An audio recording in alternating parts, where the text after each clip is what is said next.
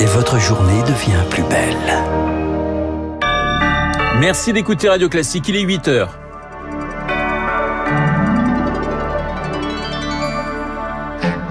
La matinale de Radio Classique avec Renaud Blanc. Et voici les titres du journal présenté par Lucille Bréau. L'Église va-t-elle devoir vendre son patrimoine pour indemniser les victimes d'abus sexuels? Les sommes s'annoncent astronomiques et les fidèles ne sont pas tous prêts à contribuer, vous l'entendrez. La Russie complètement débordée par le Covid, 900 morts rien qu'hier. Elle impose le pass sanitaire dans certaines régions, chez nous en France. Le Conseil de défense pourrait lever, euh, le lever, ce pass sanitaire dans certains départements. Et puis, il tue un enfant dans le monde toutes les deux minutes. Je veux parler du paludisme. L'OMS vient de recommander le déploiement du premier vaccin dans les zones à risque. Radio classique. Bonjour Lucille. Bonjour Renaud, bonjour à tous. À la une, comment indemniser les victimes de pédophilie dans l'Église Elle serait environ 330 000 depuis les années 50, d'après la commission indépendante sur les abus sexuels. Un chiffre vertigineux qui fait honte au pape François, il l'a dit hier. Emmanuel Macron, lui, exige vérité et réparation pour les victimes, mais où trouver l'argent, Lauriane Tout-le-Monde Impossible de prendre l'argent de la quête pour indemniser les victimes. La loi l'interdit. L'Église va donc utiliser un fonds de dotation. Ambroise Laurent en charge des finances à la conférence des évêques de France. Le fonds a commencé à être opérationnel début septembre. Il y a déjà plusieurs dizaines d'évêques qui ont donné à ce fonds. On est déjà à un montant de 150 000 euros. Mais vous voyez bien que nous ne sommes pas du tout sur les montants qui pourraient être nécessaires. L'Église compte avant tout sur les fidèles, eux sont partagés. Si c'est vraiment pour indemniser les victimes, oui, je serais pour. Ce serait un geste que je peux faire à mon échelle. De toute façon, dans ma tête, il va falloir que je participe. Non, non. Sous le principe, je ne suis pas d'accord que ce soit encore les fidèles qui paient. Que l'Église vende plutôt son patrimoine, recommande le rapport de la Commission, mais ça ne suffira pas, prévient l'historien des religions Odon Valais. Les églises d'avant 1905 appartiennent aux communes et les cathédrales à l'État. Alors, il reste quoi? Des églises construites depuis 1905, qu'est-ce que vous voulez en faire la plupart du temps? Des salles paroissiales, des choses comme ça, ça vaut presque rien. Et ne comptez pas non plus sur le Vatican, conclut-il. Là aussi, les caisses sont vides. Lauriane monde a noté que le sujet sera au menu de l'assemblée plénière de la conférence des évêques de France à Lourdes en novembre. Et sachez que nous reparlerons du rapport euh, sauvé avec mon invité à 8h15, la philosophe euh, Chantal Delsol. Le cercueil de Bernard Tapie exposé aujourd'hui au stade Vélodrome à Marseille. Une chapelle ardente a été installée pour que les Marseillais puissent lui rendre un dernier hommage.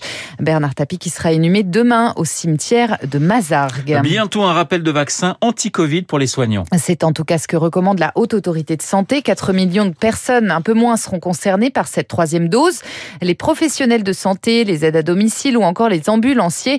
Ce rappel serait une bonne nouvelle pour Patrick Chambaud-Redon, président du Conseil national des infirmiers. Les bénéfices, on les connaît. Hein. D'abord, d'avoir repris une vie sociale, euh, de retourner au travail, et donc euh, aussi de maintenir le système hospitalier à flot, d'éviter qu'il y ait encore un confinement, parce que quand même, euh, si on a une nouvelle poussée du variant Delta, on a bien vu que le système de santé est obligé de se réorganiser complètement, de fermer des lits, de déprogrammer avec toutes les conséquences que ça va avoir. Donc cette troisième dose va permettre de continuer l'activité, que les patients qui soient prévus pour des chirurgies, pour des chimiothérapies, soient pris en charge immédiatement efficacement de façon à ne pas subir des retards de prise en charge. Le port du masque, lui, ne sera plus obligatoire à l'école primaire dans 21 départements supplémentaires à partir de lundi prochain, soit 68 au total.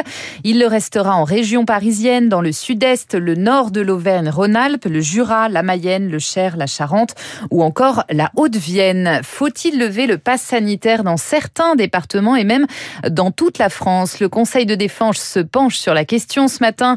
Au niveau national, on est repassé sous la barre des 5 50 cas pour 100 000 habitants. Le gouvernement attend l'avis du Conseil scientifique pour trancher. Vous écoutez Radio Classique, il est 8h04. En Russie, le pass sanitaire commence à s'imposer dans certaines régions. Car là-bas, l'épidémie flambe littéralement. 900 décès en 24 heures hier, un record. C'est désormais le pays le plus endeuillé d'Europe. La Russie qui vaccine trop peu. Le Kremlin n'a jamais voulu imposer par ailleurs de confinement pour préserver une économie fragile. Résultat, tout le pays est débordé, Rémi Pfister. 3500 cas enregistrés hier à Moscou, plus de 2000 à Saint-Pétersbourg, mais l'épidémie n'épargne aucun territoire dans ce pays grand comme 26 fois la France.